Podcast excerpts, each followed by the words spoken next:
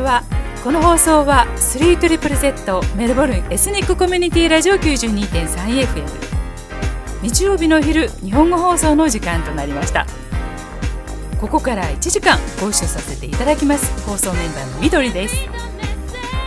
日曜日のお昼12時と言いますとねゆっくり起きてブランチを食べながらご自宅でのんびりされている方。た逆にお休みだからこそ早起きして平日にできないお庭の手入れですとか掃除ですとかなさっている方はそろそろお昼ご飯の準備をされている頃でしょうかね。まあ、いろいろいらっしゃると思いますがリスナーの皆さんはどのような日曜日をお過ごしでしょうか。今日はオープニングでは山下達郎さんのレシピをお聞きいただきました。伸びやかな歌声お楽しみいただけましたでしょうか。この曲は2019年木村拓哉さん主演で料理人の世界を描いたテレビドラマの主題歌となりました。私もこのドラマね毎回楽しく視聴していた一人でした。このドラマで追求しているテーマというのが、えー、自分ではない誰かのために頑張ることなんですね。で登場人物それぞれが誰かのために動いている仕事をしているというところに打たれる。そんなところが心に響くドラマでして、えー、その中で効果的に使われていた曲です。どんなドラマなんだろうかなと気になる方山下達郎そしてレシピで検索してみてください。オープニングのお話はこれくらいにしまして早速今日のメインコーナーのご案内に入りたいと思います。え今日は7月から始まりました新企画わわわアワーをお届けします。このコーナーではメルボルンで活躍している日本人の方を中心に「和」というキーワードで例えばそれが日本のアートだったり日本の文化だったり日本の食だったり、まあ、いろいろな切り口でお話を伺っていくコーナーです。そしてこのコーナーにご出演いただいた方にはさらに知り合いの方を紹介していただきましてその方にご出演いただくなどしてさらにねラジオを通して友達の輪コミュニティの輪を広げていけたらなと、え、そんな思いで考えた企画です。そしてまたラジオが一つのプラットフォームとしてお役に立てたらなという思いで企画しました。先月は健康と美を追求されている田中久美さんに登場いただきましたね、えー、快活なおしゃべりで私も楽しくご一緒させていただきました。さて今日久美さんからバトンを受け取る方はどなたなのでしょうか。え実はここに久美さんにおいでいただいてますので、えー、早速伺ってみましょうかね。久美さんこんにちは。こんにちは。前回は楽しいお話をありがとうございました。こちらこそ楽しかったです。ありがとうございました。よかったです。あのラジオにねご出演されて感想といいますか何か反応というかありましたでしょうか？えーと、日本の両親に聞いてもらいまして、はい、で今あの帰国できないので、えーと、私の活躍を聞いて喜んでもらってとても嬉しいです。あよかったですね。やっぱりね、はい、声が聞けるっていうのはね 嬉しいですよね、ね、またそれが電波を通じてというところでね、はい、まあ、そういった便利な時代時代になったといいますかなりましたね。ラジオもね海外で聞いていただける、ね、ネットでね、えー、ライブで聞いていただけるということでそれは良かったですね。えー、久美さん早速なんですけれども今日ご案内いただく次の方ご紹介いただけますでしょうか？はい、えー、私が紹介するのはお菓子教室のビーズリーゆきさんです。はい。お菓子教室をされている方なんですね。はいそうです。久美さんとの関係は？あ私私とはあと子供を通じて知り合いになりました、はい、ああそうだったんですね。あのお嬢さんなんですが、はい、あのいらっしゃって。ママ友つながりということですね。そうですね。はい、はい、はい、ですの今回その、ね、ゆきさんを選ばれた理由っていうのはありますか？まあ、ママ友たくさんいらっしゃる中でね選ばれたわけなんです。そうなんです、はい、あのお菓子教室を開いていまして、はい、日本人が好みそうなケーキをの作り方を教えてくれるんです。なるほど。私たちの口に合うようなちょっと違うんですね。あそうなんですね、ね。はい、それはまた楽しみが一つ増えました、美味しいです。美味しいですか？久美さんもケーキ作られるんですか？はい。あ作ります。毎週作ってます。そうなんですね。これもあの趣味の一つですね。実は。趣味ですね。またそのあとあの家族にデザートはどこだと言われるので。なるほどね。できるだけあのヘルシーなデザートを作ってます、うん、あそうなんですねまたじゃあその健康と食のあのさらにもっと久美さんにまた別の機会にお話を伺えないといけないから。また一巡しましたら。ますね。はい、またご当番いただくかもしれませんけれども、はい、あの、はい、ではビーズリーゆきさんにね、えー、お話を伺っていきたいと思います。ではご紹介いただきましてありがとうございました。どういたしましてまあ、今後ともあのスリープスリートリプル Z92.3 FM、日本語放送よろしくお願いいたします。はいこちらこそよろしくお願いします。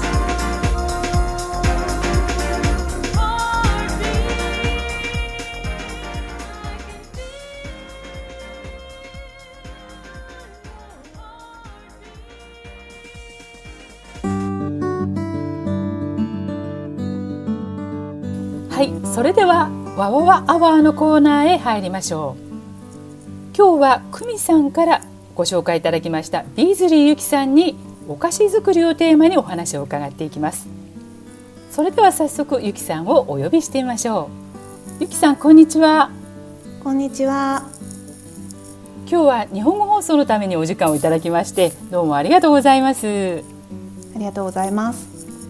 で今日はですねあのゆきさんがお菓子作りを始められるようになったきっかけですとかまたお菓子教室をね開かれるようになった道筋というか経緯ですとかねそのあたりをお伺いしまして後半ではリスナーの皆さんへのお役立ち情報もお伺いしていこうかなとそんなふうに思っておりますので、えー、どうぞよろしくお願いいたします。よろしくお願いします。えー、それでは早速なんですけれどもまずはねゆきさんご自分から自己紹介をお願いできますか？はい、えー、ビーズリーゆきと申します、えー、オーストラリアに住み始めてだいたい10年ぐらいですね。でオーストラリアの主人とあと2人のね娘がいます。メルボルンでは、えーと、西部にあるねウィリアムズタウンという自宅あのとこに住んでいてそこの自宅でお菓子教室をしています。お嬢さんお二人なんですねはいそうなんです。えっ、ー、と下が4年生で上が、えー、中1です。羨ましいです。私男の子2人なので女の子がいる家庭っていうのがとても羨ましくて、なんかお買い物とか一緒にね来てくれるんじゃないかな。一緒にお洋服見たりね、ね、するのも楽しいんじゃないかななんて思うんですけど、うんうん、お買い物は結構楽しいですね。ねなんかこれが似合うとかそれ似合わないとか言いながらできるんで。でお菓子作りもたまには手伝ってくれたり？そうですね小さい頃はねあのいろいろ手伝いたいとか言ってくれてたんですけど大きくなるとねやっぱ自分の世界ができちゃうとなかなか最近は手伝ってくれない感じになっちゃってちょっと寂しいです。もう少しね年が経ったら逆にまたお手伝いしたいっていうかねまた興味持ち始めてねなさるかもしれないしねこれから楽しみですね。そうですね。そうなんですね。ありがとうございました。ゆきさんこちらにいらっしゃる前日本での経験を少しご紹介いただいてもよろしいですか？はい。どのようなお仕事をされてたのか。はい。えっ、ー、と日本ではあのカフェの、はい、えーと、キッチンで正社員として働いていました。はい、でそこのお店ではあの自分あのお店で作ったケーキをね店内で、はいあの提供しているようなお店で、はい、うん、すごく小さなお店だったんですけれども、ええ、東京駅という場所から、はい、あのいつもねこう賑わった感じのお店でした。なるほどですね。あの東京駅というとね本当に一番大きなターミナル駅ですからね。そうですね、うん、お客さんも多くて大変だったんではないかなと思うんですけれどもそこでは、はい、あのケーキを実際に作られていらしたんですか？そうなんです、うん、あの実際にケーキを作って、はい、でそのケーキをお店で提供していたっていう感じですね。だからその、はい、お店で作出すケーキを、はい、あの私が作っていたっていう感じです。じゃあもうあのそれこそ材料の計量から何からそうです、ね、そういうことからもうすべてねはい、焼き上がるまで。はい。あなるほどですね、まあ、それがじゃあ今にも生きているということですね。そうですね。その経験があったから、うん、今このお菓子教室ができてるんだなというふうに思ってます。なるほどね。私もね東京駅の近くで仕事をしておりましたのであの辺かなこの辺かなといろいろと思い巡らしていますがそうなんですね。またじゃあ放送終わりましたから詳しくどの辺りでお仕事をされていたのか伺いたいかななんても思っていますけれども、はい、ぜひぜひ。え、まあ、そんなゆきさんなんですが渡航される、まあ、オーストラリアに渡られるようになったきっかけというのを教えていただけますか？はいお仕事を辞めていらしたんですよね。そうなんですよ。まあねなりたくてなったケーキ作りのお仕事だったんですけど、はい、なんかこう毎日同じことをして同じところに行ってっていう、はい、同じそのルーティンが、ええ、なんかこう自分はこのまま働いてね結婚して年取っていくだけなのかなってちょっと思っちゃって。まだまだお若かったでしょでも。そ う若かったんですよ。でもそうそうその時はなんか若いっていうのがよくわからないっていうか、はい、今は今見れば若かったと思うんですけど、はい、なんかそういう将来将来にちょっと不安っていうかなんかあって、ええ、でもう結婚する前にあので結婚する前しかできないことってなんだろうと思った時に、はい、海外に行ってみたいなっていうふうに思いまして仕事を辞めてワーキングホリデーでオーストラリアに来たのが初めてのきっかけです。なるほどですね。えー、まあ、そうしてワーキングホリデーでいらしてで、まあ、こちらに、はい。まあ、そのワーキングホリデーの時にご主人に巡り会われたんですかね。そうなんです、はい、そうなんです。忘れてました、はい、はい、それが永住のきっかけですね、ね、主人と会ったのが永住のきっかけです、はい、よしやっぱりこっちに来ようということなんですね。実際あの今ゆきさんがなさっているお仕事についてね、少し詳しくお聞かせいただけますか？はいえーと、今はですねメルボルンに住まれている方を中心にあのお菓子教室をね開催しています。で、えーと、毎月ねこうメニューを変えてであの日本のねケーキ例えばショートケーキとかシュークリームとか、はい、そういうあの日本を思わせるようなケーキのメニューをわざと多くしています。であの、うん、海外に住んでいてもねあの懐かしいあの日本の味っていうのがね再現できるような、うん、そんなレシピをね考案しています、はい、日本のケーキってまた違いますもんねこちらのケーキとね。そうですね。なんかこう繊細さがあるっていうか見た目も違うし、うん、もちろん味もね違うし、ね、まあ、例えばスポンジケーキ一つとってもこうテキスチャーっていうかふんわり感だったりちょっと食べた時のこの舌触りが違ったりねそうですね、うん、なんていうと今聞いてるだけで恋しくなってきてしまうんですけれども。まあそういうレシピをね考えてあの教室されているということなんですが、まあ、それは日本語でお教室をなさってるわけですか、はい、そうですね。日本の方があの生徒さんほとほとんど日本の方なんですけれども、はい、あのまあ、英語でも、はい、あの教室をしていて、えええー、たまにねあのリクエストが来ると、はい、それに応えてあの英語でも教室をしています。あそうなんですか。じゃあまあ、はい、どちらでもね日本語でも英語でもそのレシピを教えていただくことはできるということですよね。はい、はい、で動画の話なんですけれども、はい、えー、その動画サイトが例えばシュークリーム編とか、はいはい、ショートケーキ編とか、うんうん、まあ、ババロア編とかわからないんですけれども、うんうん、そういうふうにこう分かれてパッケージでそれを教室としてこうそうですそうです。なさってるんですか？うん、そうです。一つのメニューで一つの動画になってて、はいね、この動画では、はい、例えばシュークリーム作りますようになってて、ええ、でシュークリームのその道具とか使い、はい、あの材料とかを説明して、であの一緒に作っていくみたいな感じですね。ああなるほどね。じゃあ、その動画を、うんあの購入した人はその動画を好きな時に見れて、はい、自分自分であの材料を用意してその先生の動画を見ながら一時ストップしながらちょっとこれでやったりとかそういう感じで一緒に進行していくっていうそういうことができるわけですね。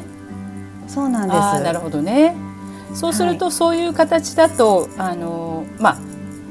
どこにいる方でも逆に日本にいる方にも教えることができるということですね。そうなんです。なね。なんでね、はい、あの結構こう。今まで遠くてね、はい、通えなかったわっていう人とか、はい、あの日本に住んでる方なんかもね、ええ、動画あの使ってお菓子作りしてくれたりとかもしてます。そうなんですね。まあ世界に広がっていくってなんかすごい素晴らしいですね。メルボルンの中だけだったんですけど、はい、動画っていうものを使うことによってこう世界中に発信できて、えうん、あの私が今思ってるのはその海外に在住している日本人の方に、はい、あの日本海外でも日本のケーキを作ってもらいたいっていうふうに思ってるので。なるほどね、うん、うん、あのその動画っていうどあのものを使って今世界中にこう発信発信できるっていうのはすごいなっていうふうに感じてます。なるほどですね。でちなみにその動画配信を始められたきっかけなんですが、はい、例えばそれは今回のコロナの関係とかあるんですか？そうですね。動画始めたの去年からなんですけどそれまではもうあの対面での教室一本っていう感じだったんですね。はい。あのコロナが広がってからもう全く対面の教室とかできなくなってしまったのでじゃあ他に何か方法ないかなと思った時に、はい、やっぱ動画が思いついたんですよね。そうです。お菓子教室でもその Zoom でやられる方とあと動画があるんですけど私もちょっと迷ったんですけどあのズームだとこう時間が決まってるじゃないですか。そうなんです、ね、だけど、うん、そう動画だと自分の好きな時にねあの、はい、撮影できるっていうのがとても魅力で、はい、で私は動画にしようというふうに決めました。なるほどですね。でやはりねあのズームでやるとちょっと時間帯が一緒でないとね例えば日本にいる方だと時差があったりとかまたその昼間やらなきゃいけないとなると今度お子様いらっしゃったりとかねで動画であれば夜できる夜ね静かな時に作るっていうこともね、うんうん、動画作成することもできますもんね。そうなんですよね。なるほど、ね、作る側動画を作る側も見る側も自分の好きなあの時間に何回でもこう巻き戻して見ることができるっていうのはあの動画の魅力なんじゃないかなというふうに思います。そうですね。でもそれをこうやり始める時ってご苦労があったんじゃないですか？これをやろうっていうのはやっぱり新しいことへ挑戦なので。そうですね。大変なことありませんでした？もううん、もうパソコンの操作がちょっと苦手なタイプ。それは私も耳が痛い。なんかもう、はい、動画の編集ソフトとかも、はい、もう何がいいのかもさっぱりわからないし、はい、こうカメラのどどのカメラ使って撮影したらいいかも全くわからなくて、ね、はい、もう最初は見よう見まねっていうか、まあ、とりあえずとりあえず何か撮ってみようみたいな感じで、はい、テスト撮りで撮ってみて見て自分で見てあこんなふうに映るのかとかなんかもうそういう手探りの最初はすごく手探りな感じでした。はい、でこのレシピを今日は動画で作ろうっていうことをご自分が全部なさって、えでもそれをお金を回収するとなると、うん、そのなんていうんですか会計システムっていうか、ね、私よくわからないんですけどそういうところもそうなんですよ。きちんと詰めていかないといけないですよね。も、うん、大変です。その動画を売るっていうサイトがよくわからなくて最初は。そう、はい、でもメルボルンに住んでるそのあのお友達に教えてもらってこんなサイトがあるよっていうのを教えてもらってで今はそこに動画を落としてで、はい、あのそその会社からみんなが購入してもらうみたいな感じですね。意味わかりますか？なるほどね。あ、わかります。そういう経営をしている動画配信会社を通じて販売されてるっていうそういうことですね。うん、なるほどですね。じゃあもうすべてあのよしやろうと決めて、もうそれからはすぐ早かったんですね。実行に移されたのは、始めるまでがいつも、すごく時間かかるタイプなんですけど、はい、始めたらちょこちょこ進むタイプです。なるほど。じゃあそれはあの以前関わったお仕事から今のお仕事へ結びついていることになるんでしょうか？それと他にも何かありますか？今のお仕事に結びついている。そうですね。今の仕事に結びついてるなと思うのはやっぱり、あの、はいキッチンとかでその厨房でね働くことがあったんでね、はい、あのキッチンの衛生とかねそんなことにも、はい、あの携われましたしあとはその、材料の原価ですとかこれぐらいに収めなきゃいけないよっていう商品の原価ですとか、はい、あとはあのその日の売り上げとかこのぐらいのお店だったらこのぐらいの忙しさで大体これぐらいの売り上げがあるんだなとか、そんなのがあの勉強できたんでね、そういったことはすごくなんか教室にしてても役に立つなって思ってます。なるほどですねやはり肌で感じるっていうところがあったんでしょうねそうですねこのぐらいの材料でケーキをこれだけ用意したら、うん、このくらいの時間持つとか最後売り切れ売り切れてしまうのか、うん、それとも余ってしまうのかとかね、まあ、そういうところもね、うん、体験されて培われたんでしょうね。なるほどですね。えー、今あのお話を伺ってきたんですがちょっとまたねここで一息入れまして後半、えー、お役立ち情報をまたお伺いしていきたいと思いますので、えー、ここで一曲ねゆきさんからリクエスト曲をご紹介いただけますか？はい、えー、リクエスト曲は私と同世代のえ安室奈美恵さんの、えーと「Can You Celebrate」です。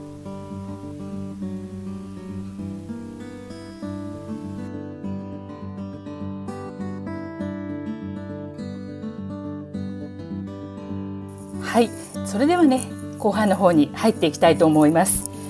前半ではゆきさんがどうしてお菓子作りに興味を持たれたか、もうそれがお仕事だったということなんですけれどもそこからオーストラリアにいらしたきっかけそしてあの現在ねどういうお教室をなさっているのかというお話を伺ってきたんですがここからはですねリスナーの皆さんにもあの参考になるんではないかなということでねお菓子作りのアドバイスを伺っていきたいと思うんですね。はい、さんいいですか？はい、はい、この海外でお菓子を作る時に例えば日本のレシピをもとにね、作る時にちょっと悩むことがいくつかあるんで、うん、その辺をちょっとお伺いしていきたいと思うんですね。はい、で例えばねあの小麦粉一つとっても薄力粉があったり強力粉があったり、まあ、その中間のね中力粉があったり、ええ。するんですけれども、ね、まあ、お菓子作りにどういうものを選べばいいのか、はい、あとはそのオーストラリアではねもうはっきり書いてなくて、プレーンフラワーなんていうのがあったりして、うん、どういうものがお菓子作りに向いているかっていうそのあたりねあの分かりにくいかななんても思うので、これリスナーの皆さんのためにねちょっとそのあたりをご説明いただけますでしょうか。はい、私がねそのあの日本のねそのレシピを使ってお菓子を作りたいなと思った時にね、はい、いつも壁になるのがね材料の違いだなっていうふうに思ってます。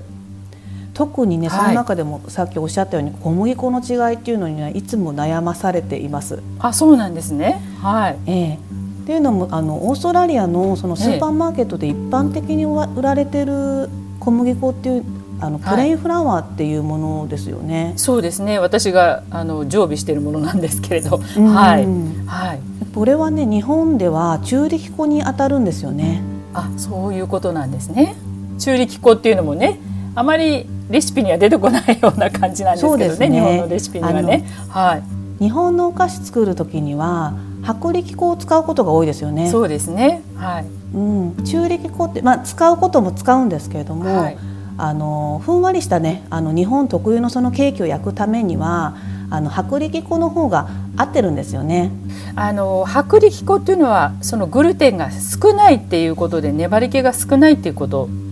ですかね。そういうことですよね。はい、そうすると、えっ、ー、と、パンみたいなものはどちらかというとグルテンの高い強力粉の方がいいってそういうことですかね。はい。うん、その通りです、うん、そうするとお菓子作りにはやはり薄力粉なのでオーストラリアで薄力粉を探すっていう場合どういうふうにしたらいいんでしょうかね？そうなんですよね、えー、そこが一番ね壁になるんですけれども、えーえー、あのスーパーマーケットでもね、はい、あの薄力粉に近いものが売っています。あのスーパー行くとあの小麦粉売り場にあの箱に入った、はい、あの小麦粉って売ってません？あの高麗のマークのついた。はいありますねなんとなく思い浮かぶのがあるかと思うんですけど、はい。はい、それがねあの表紙にあのビスケットトケーキビスケットケーキペーストリーかな、なんかそんなふうに書いてある小麦粉があって、はい、それはねあの日本の薄力粉に近いものになっているので、ね、あの比較的ねこうふんわりと焼けるので生徒さんなんかにはねその粉を、はい、あのおすすめしています。でもねこれもね、ま、全く日本と同じ粉っていうわけではないのであくまでも代用になってしまうんですけれども、はい。うん。まあ、スーパーマーケットで買えるっていう中では一番あの粉がいいのかなというふうに思います。はい、なるほどですね。で私はあのちょっとこれはケーキではないんですけどパンを焼くときに、ええ、その強力粉が欲しいので、うん、あのまあ bread flour っていうのも売ってるんですけれども、うんうん、逆に Asian grocery で、うん、あのあの高い低いの高いっていう感じと筋は筋肉の筋っていう字と、はい、麺の粉って書いてあって、えー、高筋麺粉ってこう漢字をそのまま音読みするとそんな感じになるものが売ってるんですがそれを使って私は、うん、あのうん、や焼いてるんですね。だから今のお話でいくと低筋麺粉っていうのがあるの。は低い筋力。だからそのグルテンのことを言ってるんだと思うんですが、うん、その麺粉というものを使えばもしかしたらケーキができるのかななんて今思ったので、えー、ちょっと今度トライしてみようかななんて今お話伺ってて思いました。あとはねあのパッケージあの小麦粉のねパッケージ後ろひっくり返してもらうとあの成分表が載ってるじゃないですかそこで、はい、あのそうあの、はい、タンパク質プロテインですね 100g 中に、はい、えーと、何パーセントか入ってるっていうのを見ると、ここれはあの薄力粉なのか強力粉なのかっていうのがね、結構わかりやすいですよ。そうすると低い方が薄力粉。そうです。あの強力粉だと12%で薄力粉が8.5%以下になるので。うん、あのこの粉なんだろうなと思った時にちょっと後ろねひっくり返してあの成分成分表を見てもらうとね分かりやすいかなと思います。ありがとうございます。あのとても役に立つ情報をいただいたと思います。はい、ちょっとあの今度スーパーマーケット行ったら見てみようかなと思います。で、うんはい、あのまあ粉もそうなんですが、まあお菓子のね、ね、に必要不可欠なお砂糖もねいろいろあるじゃないですか。そうですね。ホワイトシュガーというのが普通のシュガー売られてるねスーパーで売られてるものがあるんですがそれの他にカスターシュガーっていうものがあったりアイシングシュガーっていうものがあったりすると思うんですけれどもそのあたりの違いを少し簡単に説明いただけますか、はいオーストラリアでねお菓子を作ろうと思った時に一般的にね、はい、一番よく使われてるのはカスターシュガーじゃないかなというふうに思ってます。っていうのもあのホワイトシュガーよりもカスターシュガーの方が粒がね少し小さくなってるんです。で粒が小さくなってるってどういうことかっていうとお菓子を作った時にねそのお菓子のその生地の中にねお砂糖は溶けやすくなってるんですだからお菓子を作る時にはちょっと粒が小さいお砂糖カスターシュガーを使いますなるほどそうするとまあ一般的にスーパーで買えるものでまあ、白いお砂糖に限って話をしていくと、えー、ホワイトシュガーが一番粒子が粗くてくて、うん、次がカスターシュガー、はい、そしてさらに細かくなるとアイシングっていうことになるんですかね。そうです。そのカスターシュガーをもう粉ぐらいに粉状にしてしたのがアイシングシュガーですね。なるほどね。うん。一番そのよくその違いがわかるっていうのはどういうものを作った時にその違いがよくわかるんでしょうかね？ええ、私がいつも思うのはその、はい、クッキーをね使った作った時っていうのは、はい、そのお砂糖の違いっていうのがすごく感じられますね。はい、ああそうなんですね。あのカスターシュガー使った時っていうのは結構こう、ザクザクとした食感が生まれるんですけど、はい、あのアイシングシュガーを使うとね今度さっくりとした感じになります。これはね同じレシピ使っててもそれだけ食感が変わってくるんですね。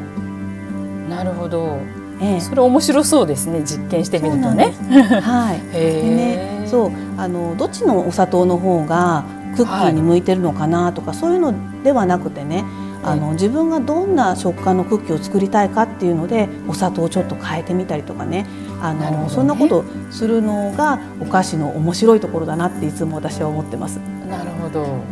なんか今それを聞いてて今思いついたことがあるんですがお聞きしてみたいんですけれど、はい、私あの手抜きのチーズケーキ、はい、ベイクドチーズケーキなんですけどそれを、あの簡単なのでね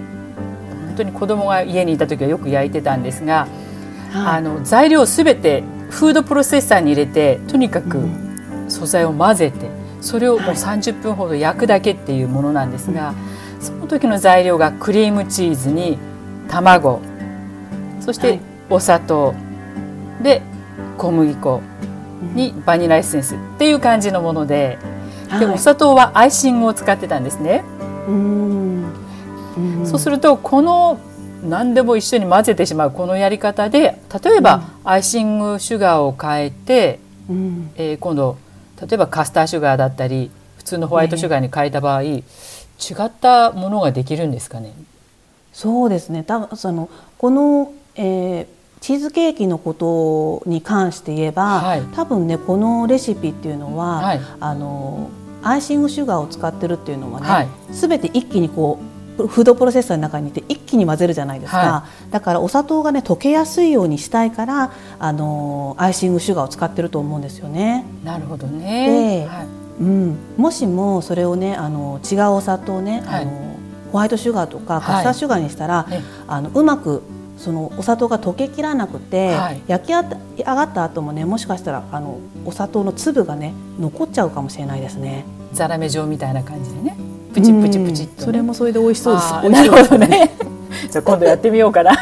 失敗覚悟で、実験してみてなるほどですね。あ面白いことをお聞きしました。ありがとうございます、あの他にね教室をされててねあの生徒さんから質問が出たりすることってありますか、そうですね。あのよく質問されるのが、はい、あのクリームです。生クリームの質問ですね。はい、うん、あのスーパーに行くと、い、っぱいいろんなの売ってるじゃないですか、はい、でそれでどれがいいんですかっていう質問をよく受けます。ピックンドって書いてあるあのクリームを買ってしまうんですけど。そうですね。あのプラスチックのね。そうなんです。紙のピュアクリームとかああいう方がいいんですかね。そうですね。私はねいつも教室で使ってるのは、ピュアクリームっていうのをね、使ってます。あのその、ちっちゃい牛乳パックに入ってるやつですね、はい、オーストラリアで紙パックに入ってる方がピュアクリームってことですね。そうですそうですね。うん、はい。そう。なるほどね。あれが一番近いですね。そうで、ピュアクリームっていうのはピュアなんでクリーム以外には入ってないんですよね。はい。うん、混ざり物がないってことですね。そうですそうです。あのシックンドクリームを使ったことある方ってわかると思うんですけど、はい、蓋開けてだらっとあのボウルとかに流し込むとドロドロしてません？あれって。もうすでにねその段階でね。うん。はい。であれなんでドロドロしてるかっていうとそのクリーム以外にねゼラチンとかがね加えられてるんですよね。なるほどね。もうすでにその段階で少し固めになってるっていうことですよね、うん、そうですね。うん、であのなんでねそのクリームにゼラチン入れちゃったのかっていうと、はい、あのそのクリ生クリームのね泡立ちを早くさせたりですとか、はい、あとはねあの分離をね防ぐためにだからこうあの使いやすいようにするために、はい、あの使い勝手がいいようにねあのゼラチンとか加えられているんですね。なるほどね、あん。まりそこまで深く考えたことなかったんですが 泡立てた後結局それがそのままの形でね例えば飾りでこう作った時にもそのまま綺麗に角がヒュッヒュッと立ったまんまあの、うん、飾れるようにそれが早くできるようにとかね。そうです。生クリーム立てた時に、うん、なかなか立たないとか思ったことありませんか？イラつきますね。ですよね。だからそれを抑えるためにちょっとゼラチン加えて。ああなるほどね確かにね、うん、なるべくこう泡立ちをあの早くさせたりとかするために、はい。うん、入っているんですね。うん、でもこのねクリームね、ブランドにもよるんですけど、はい、泡立てるとちょっとね黄色っぽくなったりする時とかあるんですよね。はい、うん、でやっぱショートケーキとか作る時ってあの白いクリームがやっぱ素敵ですよね。そうですね。と私勝手に思っちゃうんですけど。はい、そうですね。だからそうすると、うん、そうやっぱりピュアクリームの方が、はい、あの白いクリームですし、はい、まあね味もね日本のクリームに一番近いんじゃないのかなというふうに思ってます。ピュアクリーム皆さんお試しください。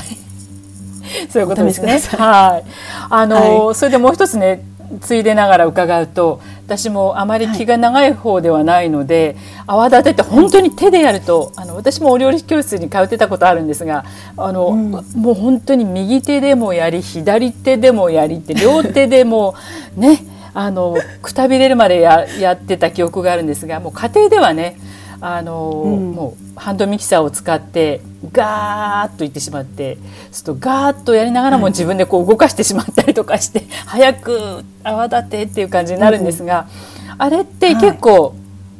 あのタイミングをしてしまうとはっと気が付いたら分離してしまってるじゃないですか。ボソボソになっちゃう、ね、ボソボソになっちゃうんですよね。うん、そこら辺のちょっとアドバイスってありますか？はい、あの生クリームっていうのは、最初こう牛乳みたいにシャバシャバしてるんですけど、はい、立てるとだんだんあのとろみがついてきますよね。えええとろみがついてからその立つクリームが立つまでっていうのは結構時間が早いんですよね。なるほど。だからた立つまでが結構時間がかかるんだけども、はい、立ち始めたら時間が早いんです。だから例えば、はい、ハンドミキサーでねガーってずっとやってると、はい、あの手よりもねハンドミキサーパワーがあるので、はい、こうちょうどいいところで止めるっていうのは結構難しくなってくるんですよね。なるほどね、うん。から私がいつもお勧めしてるのは、えー、最初はあのハンドミキサー使ってももちろん構わないです、はい、ただちょっととろみがついてきたら面倒でも泡立て器に変えてで立ててあの硬さを調節するっていうとこですね。であの分離した状態ってボソボソで艶がなくなってきますので、はい、手でやってるとねだんだんあつボソボソになってきたっていうのが分かるので これストップすぐできるじゃないですか。機械は早いですからね。ハンドミキサーとそうああってなっちゃうので。うん、ちょっと手間でも、はい、泡立最後は泡立て器がいいですよっていうふうにお勧めしてます。ありがとうございます。ワンポイントレッスンでしたっていう感じなんですけれど。なんか今日はねいろいろあのお菓子作りにね参考になることを今教えていただいてきてるんですけどもリスナーの皆さんいかがでしたでしょうかね？あのまあ、あとねついでに言えばオーストラリアのレシピですとね、えー、ティースプーンとかテーブルスプーンとかっていうのが書いてあって、うん、日本のですとね小さじ1杯、うん、大さじ1杯っていうような表記になってると思うんですが。そのあたりの何か。あれはですねあのティースプーンっていうのは結局、はい、えーと、小さじ1と同じなんですよね。なるほどね、はい。うん、でテーブルスプーンっていうのはちょっと大きめのスプーンではい、で大さじ1杯と置き換えられるんですね。はい。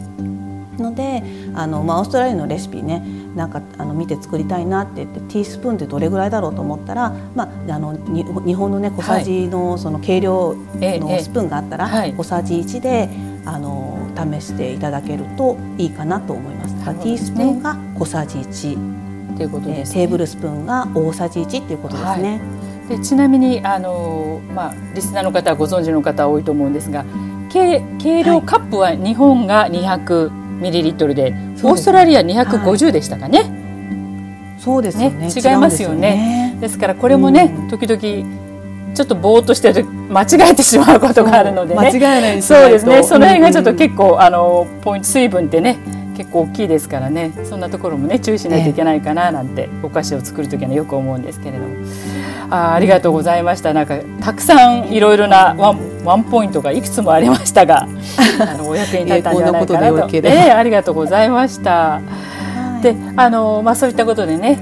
細やかな気を使いながらゆきさんがお料理教室をね開催されていること私すごく今伝わってきたんですけれども あのまあこれから、えー、リスナーの皆さんの中にね、えー、自分でねビジネスを始めたいっていう考えている人へのねアドバイスっていうのが何かあるんじゃないかと思うんですけれどもそのようなところ、はい、ゆきさんなりのアドバイスいただけたら嬉しいんですけどもお聞かせいただけますか？はい。うんとねやっぱりねあの自分が100%のねこの力を出せるまで待ってるんではなくてもうね60%でも80%でもねもう何でもいいからとにかく始めてみることが大事かなっていうふうにいつも思ってます。なるほど。えー、それを100を待っている間に時は過ぎてしまうってことですかね。そうですそうですそうです。ちょっと耳が痛いですけどはい。はい。であの始めてみてねあの、はい軌道修正っていうのをあの聞くのでね、えー、あの学びながらねあの、えー、あのこれはダメだったから今度こっちやってみようかなっていうそういう軌道修正をね繰り返しながらねあの、はい、成長していけばいいんじゃないのかなというふうに思います。なるほどね。もうね始めないとね何もないですね。はい。えー、今日はゆきさんお忙しい中ご協力いただきましていろいろ教えていただきましてありがとうございました。とんでもないです。ありがとうございます。今度はあのぜひ生徒としてね一度動画拝見できたらななんて思ってますのでまたよろしくお願いいたします。ありがとうございました。はい、3トリプル Z92.3FM そろそろ今日の放送もエンディングの時間が近づいてきています。わわわアワー第3弾。お菓子作りの教室を運営されているビーズリーゆきさんにお話を伺ってきましたゆきさんは周りをハッピーにできるお菓子作りを目指して独自のレシピも開発されていらっしゃるとのこと。興味のある方はぜひゆきさんの Facebook そしてインスタグラムをご覧ください。3ZZZ 日本語放送の Facebook 内でご案内させていただいております。さてさて次回ゆきさんからバトンを受け取る方はどなたになりますでしょうか。どうぞお楽しみに。ここで先月からもご案内しております。桜のお世話をボランティア活動されているチェリーフレンズからのお知らせをお届けします。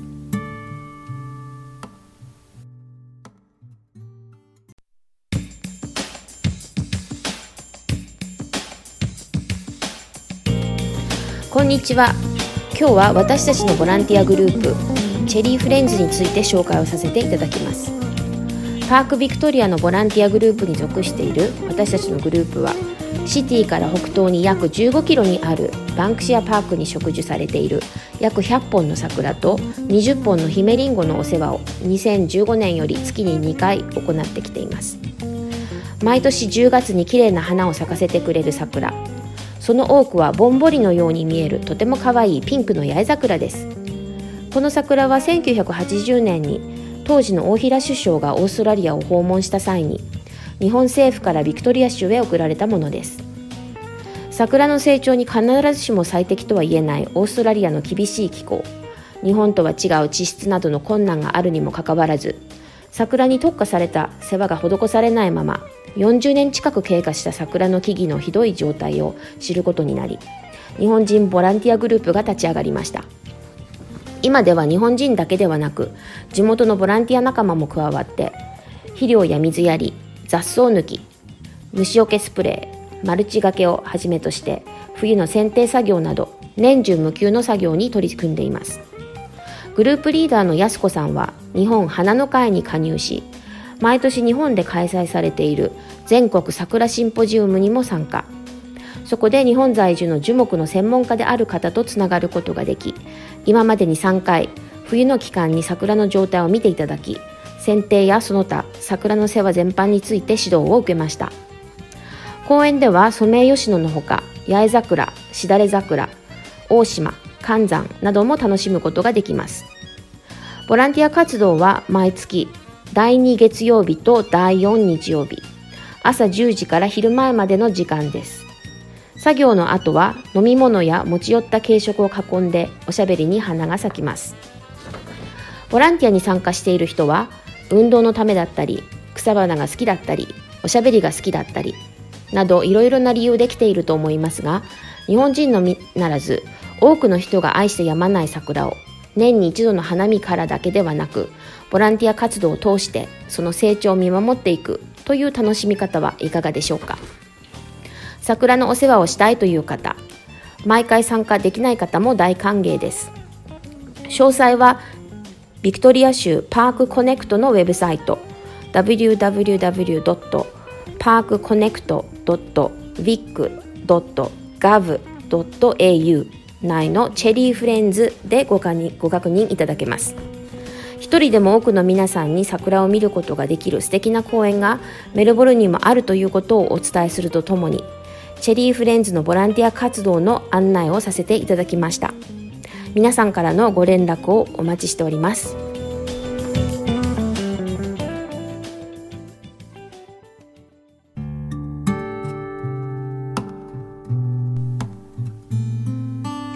ということでチェリーフレンズからのお知らせでした。